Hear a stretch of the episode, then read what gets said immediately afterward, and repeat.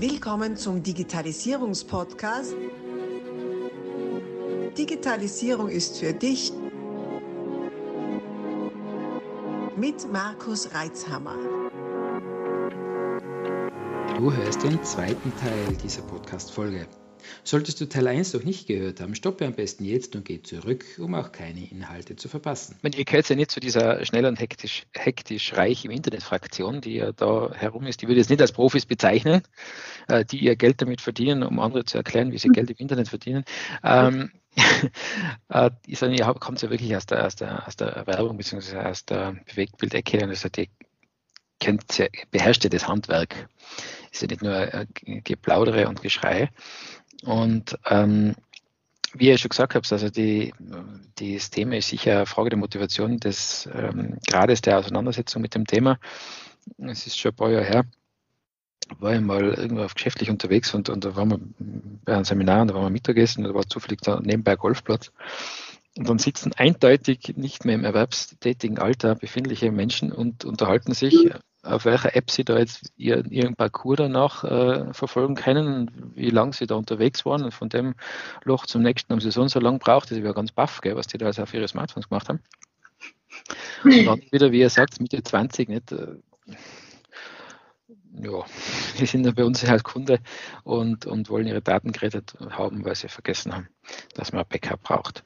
Und das soll jetzt gar nicht werten, aber es ist einfach eine Frage der, der Interessenten oder des Interesses. Und natürlich, wenn man selber ein Gewerbe hat, also, und da, wenn es nur, also unter Anführungszeichen, ein, ein Handel für, für Dekoartikel ist, man kommt nicht umhin. Nicht? Also auch wenn man jetzt an sich mit der Digitalisierung nichts zu tun hat, weil man sein Gewerbe in einem anderen Bereich hat, ähm, kommt man nicht umhin, ah, der nächste Auftrag kommt, äh, sich damit auseinanderzusetzen. Und natürlich hilft es, wenn man, wenn man angenehme, sympathische Leute hat, die da diese Welt dann auch übersetzen. Und was ich so wichtig finde, es sind ganz viele, die erzählen, wie super das alles ist und dann machst du einfach das und dann machst du einfach das. Nur tun sollten wir es dann selber. Und da geht mir dann ehrlich gesagt oft die Fantasie aus und man sagt, ja, wenn ich das alles selber mache, brauche ich keinen. Richtig, ja. Ihr setzt es ja dann auch wirklich um. Also ihr redet nicht nur gescheit und sagt, nee, das geht eher super und klickst gerade dort und dort, sondern ihr macht es ja dann auch wirklich. Ja, wir sind halt, auch, ich glaube, vor allem wirklich wie du, wie du selber jetzt gesagt hast, wir, wir ähm, machen das nicht seit gestern und wir sind halt einfach auch am, also in der Welt draußen und kriegen als selber als Auftragnehmer mit, ähm, wie es läuft und auch als Auftraggeber. Also wir, durch die Flotte, diese Lotte, also wir kennen beide Seiten und wissen halt eben durch das, dass wir einfach draußen sein, wie es, was gebraucht wird und was wirklich, ähm, was das Mindeste ist, was es braucht für diesen, für diesen Auftritt oder Digitalisierung. Aber überhaupt habe ich so das Gefühl, manchmal irgendwie, mir fehlt so ein bisschen die große politische Vision für die Digitalisierung. Also überhaupt jetzt, sagen wir mal, wirklich österreichweit gesehen. Also mir fehlt so ein bisschen diese, diese ja, die, also meine Digitalisierung ist, ist da. Gell? Das ist nicht für jeden, glaube ich, egal welches Alter oder dieses Thema ist einfach präsent. Aber so die große politische Vision für Digitalisierung, ähm, keine Ahnung, fängt es mit 5G-Ausbau an, ähm, ist, ist äh, ja, ich war, ich war vor mittlerweile drei Jahren, glaube ich, mit der, mit, dem, mit der Wirtschaftskammer Österreich als mein Auftraggeber auf Reisen mit dem Präsident in, in Japan und, und, und, und Asien damals. Und die haben damals ähm, vorgestellt in Tokio, dass sie jetzt dann das 6G einführen, vor drei Jahren. Gell? Und wir reden rum, drum herum, ob wir 5G ausbauen.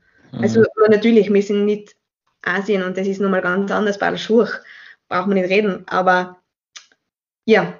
Ja, überleg da, bei uns haben die meisten nur Probleme, überhaupt ins Internet zu, zu kommen ja. mit ihrem Unternehmen oder im, im, in der Digitalisierung irgendwo an, ja, anzukommen. Absolut. Also da glaube ich schon, dass es vielleicht auch einfach ein bisschen, ähm, ja, eben diese Vision fehlt, äh, äh, bundesweit oder, oder über den Tellerrand hinaus äh, geblickt zu sehen. Ähm, und das dann vielleicht sogar ein bisschen, ein bisschen besser ginge oder weiß ich nicht, aber ich meine, ja, ja, da weil es ja, da weil es ja, ist ja die, die Digitalisierung, über die wir jetzt sprechen, also die Sichtbarkeit des Marketing, eigentlich eine Demokratisierung ähm, der Reichweite. Nicht? Ja. Weil vor einigen Jahren, da hast du halt Flyer verteilt, das war jetzt eher nicht so reichweitenstark, oder du hast ähm, dein Sparschweindel geopfert und bist zum Fernsehen gegangen, hast du Werbung gemacht oder im Radio, äh, von denen es auch nicht so üppig viele gegeben hat und das war dann halt mhm. gleich neue oder auch in den großen Zeitungen. Und äh, durch die Digitalisierung ist zwar der Wettbewerb an sich größer geworden, weil natürlich viele den Zugang jetzt haben. Allerdings hast du halt die Möglichkeit, für relativ weniger äh, finanziellen Aufwand mh, hm, deine Zielgruppe zu erreichen, oder? Wie seht ihr das? Ja, eben, wie der vorhin schon gesagt, maßgeschneiderte Ansprache statt Gießkannenprinzip. Also das ja. ist schon richtig super. Und vor allem jetzt dass sich endlich mal das Content Marketing bei uns auch durchgesetzt hat, mhm. kann man die Leute ja auch durch ihre Interessen segmentieren. Gell? Die Leute bilden sich im Internet weiter. Auch Corona war jetzt dafür wieder ein Booster, dass die Leute sich hingesetzt haben, dass die Leute gesagt haben, okay, äh, äh, ich bilde mich jetzt selber im Internet autodidakt weiter. Äh, die Online-Kurse sind wie die Pilze aus dem Boden mhm. gesprossen zu jedem Thema. Also das fängt an beim Pferdeerziehung für Berufstätige und, Jetzt vor kurzem einen Gast gehabt. Ne? Ja. ja, aber ja, ich meine, das zeigt ja auch schon, okay, die Leute, also durch das, dass es so viele gibt, muss es ja auch irgendwo eine Abnahme dafür Angebot geben. Nachfrage ist, ja. Genau. Ja. Aber wie du eben gesagt hast, das zu diesen Sparschwein-Opfern von früher, ähm, ich glaube, dass das nach wie vor ein guter, also für mich ist es nach wie vor ein, ein, ein Leitsatz oder so, äh, definitiv zu sagen, ähm, auf, auf Englisch jetzt quasi gesagt, nice things never grow in comfort zones. Ähm, oder even if you're on the right track, you get run over if you just sit there. Also du kannst nicht einfach nur da sein, du musst was tun. Und wenn es so einfach wäre, dann darf es jeder machen. Das heißt, mhm. du musst das trauen, entweder Sparsch, äh, der, der schlagst dein Sparschwein oder du ja, bist einfach mal mutig und wirst vielleicht von anderen am Anfang belächelt ähm, aber genau das macht es aus, dann der Erste zu sein oder der Vorreiter zu sein oder halt ähm, ja, gewisse Sachen zu erkennen und mutig zu sein. Ja, da hat sich zur, zur analogen Welt nicht viel geändert, oder? Also es kommt immer nicht aufs Wissen an und Können oder Kennen, sondern aufs Können und Tun. Ja, absolut. Und also, das ist ja jetzt genauso, nicht? Viele kennen Facebook und Google AdWords und Werbung im Online. das zweite Thema. Ja, aber dass sie was kann, muss sie halt davor mal machen und probieren oder mal eben Hilfe holen. Richtig, das ist genau mhm. der Punkt. Ja. Mhm. Mhm. Okay. Äh, apropos Hilfe holen, auf eurer Webseite bietet ihr an, einen, einen gegen Abgabe einer E-Mail-Adresse, einen gemeinsames Wein Download. Gemeinsames Wein trinken und philosophieren. also das bietet auch an, oder? Ja, ja. ja cool. Ich habe jetzt, gefunden, äh, das äh, lerne, lerne dein Unternehmen, dich und dein Unternehmen wieder kennen. Mhm. Wer, ist, wer ist dein Unternehmen? Äh, das ist spannend. Wer ist dein Unternehmen? Ja, das geht da eigentlich in Wahrheit darum, wenn man sich neu selbstständig macht oder wenn man äh, schon länger selbstständig ist, kann es doch oft einmal passieren, dass ich mich ans Arbeiten mache und dass ich tue, gell, aber ich habe keine Vision, ich habe kein Ziel. Gell. Also ich bin der Kapitän auf dem Schiff, aber weiß nicht an dem Hafen, wo ich anlegen soll, sondern ich fahre halt einmal. Ja. Gell. Und der Worksheet, der soll halt einfach äh, Leuten, die mit einer Idee oder mit einem Traum spielen, sich selbstständig zu machen, helfen, einfach einmal das auf dem Papier, aufs Blatt Papier zu bringen und denjenigen, die schon selbstständig sind und vielleicht ihre Ziele ein bisschen aus den Augen verloren haben im, im Alltag, schon ein bisschen betriebsblind worden sind, mhm. äh, dass sie halt da wieder ein bisschen on track zurückkommen. Also wichtig ist, dass du weißt, wer, wer bin ich, was will ich, was kann ich. Und wofür mache ich denn das überhaupt? Wofür mache ich das? Was ist mein USB? Mhm. Was unterscheidet mich? Und das, da soll der Schied ein bisschen helfen, ähm, bei einem Glas Wein, ähm, sich zu überlegen, ja, wer bin ich denn und wo will ich hin? Mhm. Ich habe das natürlich schon, das, das äh, Dokument, eh klar.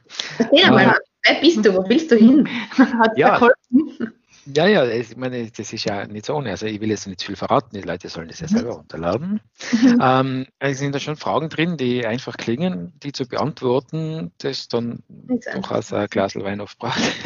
Äh, um, um äh, wirklich an den, an den Kern zu kommen, weil wie oft wird man dann gefragt, warum machst du das denn eigentlich? Und eigentlich macht man es oft mal nur mehr aus Gewohnheit. Nicht? Also, ich meine, die Familie habe jetzt, vor, jetzt äh, die Woche haben wir einen 23-jährigen Geburtstag gehabt von Resistance. Gell?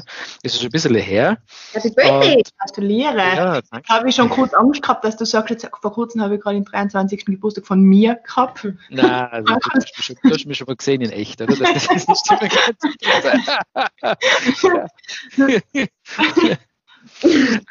ähm, na, äh, also von der Firma und, und wenn man so zurück, warum eigentlich, die Frage wird mir wieder gestellt und die bringt mir wieder mal zum Nachdenken. Und genau solche äh, Fragen sind da immer drin, die darauf abzielen, sich einmal, wie ihr schon gesagt habt, selbst mal zu reflektieren, wo mache ich das denn überhaupt und, und zum Kern des Ganzen zu kommen und vielleicht ein gewisses zerfranstes Alltagsbild, was man hat, oder ein, ein Zerfranzen des Geschäftsmodells, was man zulassen hat, wieder, wieder zu glätten und wieder zurückzukommen an, an die Quintessenz, was ja auch, so habe ich es zumindest wahrgenommen, für einen gescheiten digitalen Auftritt, Auftritt essentiell ist, dass man weiß, wen will er denn überhaupt erreichen, mhm. wie ist der oder die oder die Zielgruppe, äh, aber auch, wofür stehe und wofür stehe ich nicht. Und das, mhm. wofür ich stehe, nicht, ist ja auch eine schwierige Frage zu beantworten, finde ich. Ähm, wie helft ihr da eure Kunden dabei, das herauszufinden? Also ich bin schon auch der Meinung, dass das, wofür stehe ich nicht, vielleicht fast noch wichtiger ist als das, wofür stehe ich. Aber, aber sicher mhm. leichter nur zu beantworten ist, weil manche wissen eigentlich nicht, okay, wofür stehe ich denn? Aber sie wissen zumindest, wofür stehe ich nicht. Ja, genau. Und das ist einmal schon, da sondiert man halt einmal schon die ersten paar Sachen, bis man sich halt vorarbeitet zum wofür stehe ich eigentlich. Ja. Das ist ja interessant, ja. Mhm. ja wir erleben natürlich, anders bei mir selber und bei, bei, auch bei Kunden oft einmal, dass die, nein, nicht die, sondern dass man aus, aus, aus ähm, gefühlter Notwendigkeit von Aufträgen eh alles macht. Also man das, den, den Zeitraum habe ich hinter mir. Äh, nur wenn man das tut, dann, dann lasst man genau das zu, das Ausfranzen von dem, wofür ich stehe, beziehungsweise was mache ich nicht, oder? Genau. Das ganze, ganze, jetzt fällt mir gerade ein ganz nettes Beispiel ein, nämlich weil ich habe ähm, letzte, letzte Woche bei einem ähm, kleinen Handwerksbetrieb gefilmt in einem Tal. Und dann war immer dieses die Interview, Interviewsituation dann über, also in die, beim Porträt. Und dann habe ich gefragt, ja, wie, wie bist du das eigentlich dazu gekommen? Wie, warum machst du jetzt das, äh, dein Handwerk? Ähm, und dann hat er gesagt, ja, ich habe das halt, jetzt bin ich die dritte Generation, ich habe das übernommen. Ähm, und dann habe ich gesagt, ja, möchtest, hättest du nicht einmal irgendwie gedacht, was nicht, was anderes zu probieren oder hättest nicht was anderes einmal mögen? Und dann hat der irgendwie gesagt, ja, no, das war ihm eigentlich nie, das war, das hat es nie gegeben, die Möglichkeit. Also es war klar, er übernimmt den Betrieb, ob er das machen will oder nicht. Ich meine, ist der Haken ganz fein. Und dann habe ich mir eigentlich so für mich gedacht, eigentlich sind wir unheimlich privilegiert.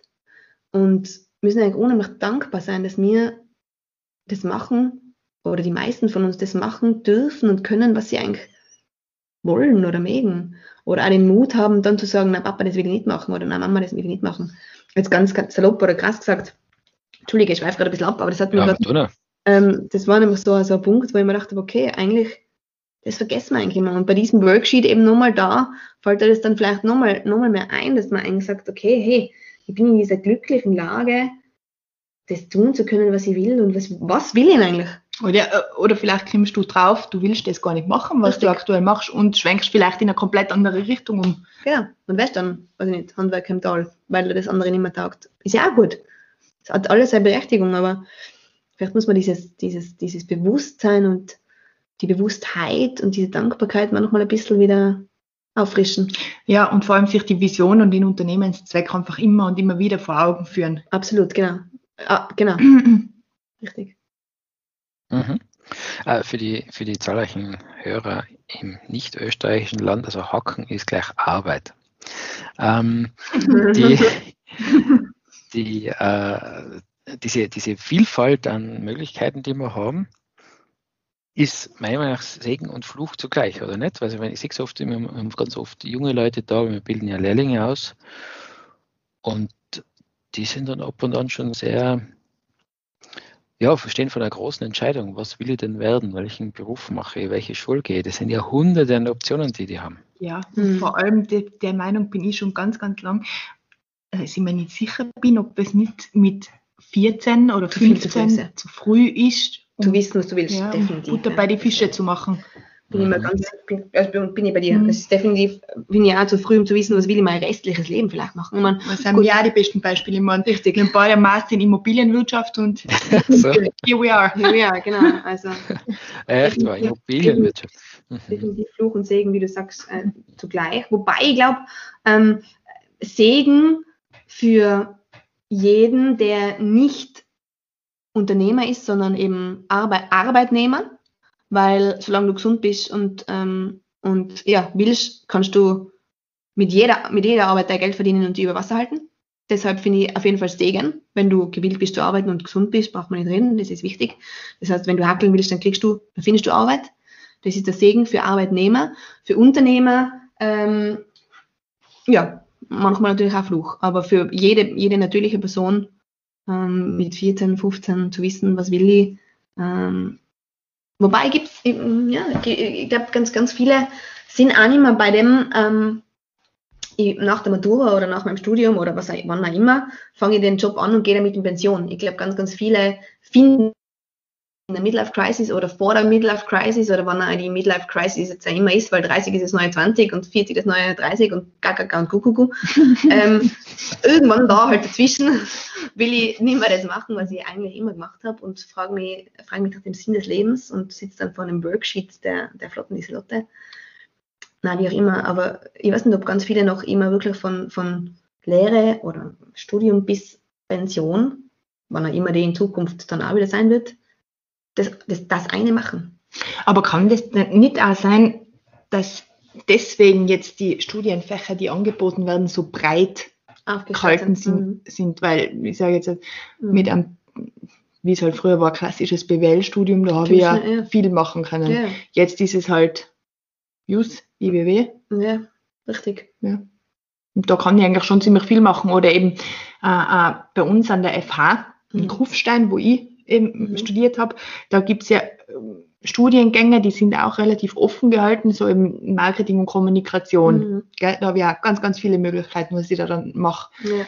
Vielleicht ist das jetzt einfach ein Trend, den was die Digitalisierung mit sich gebracht hat. Und wo die Unis definitiv Mhm. auch, oder die, die FHs auch über an der Donau-Uni Krems, und da wird, ist dasselbe, wird dasselbe Angebot.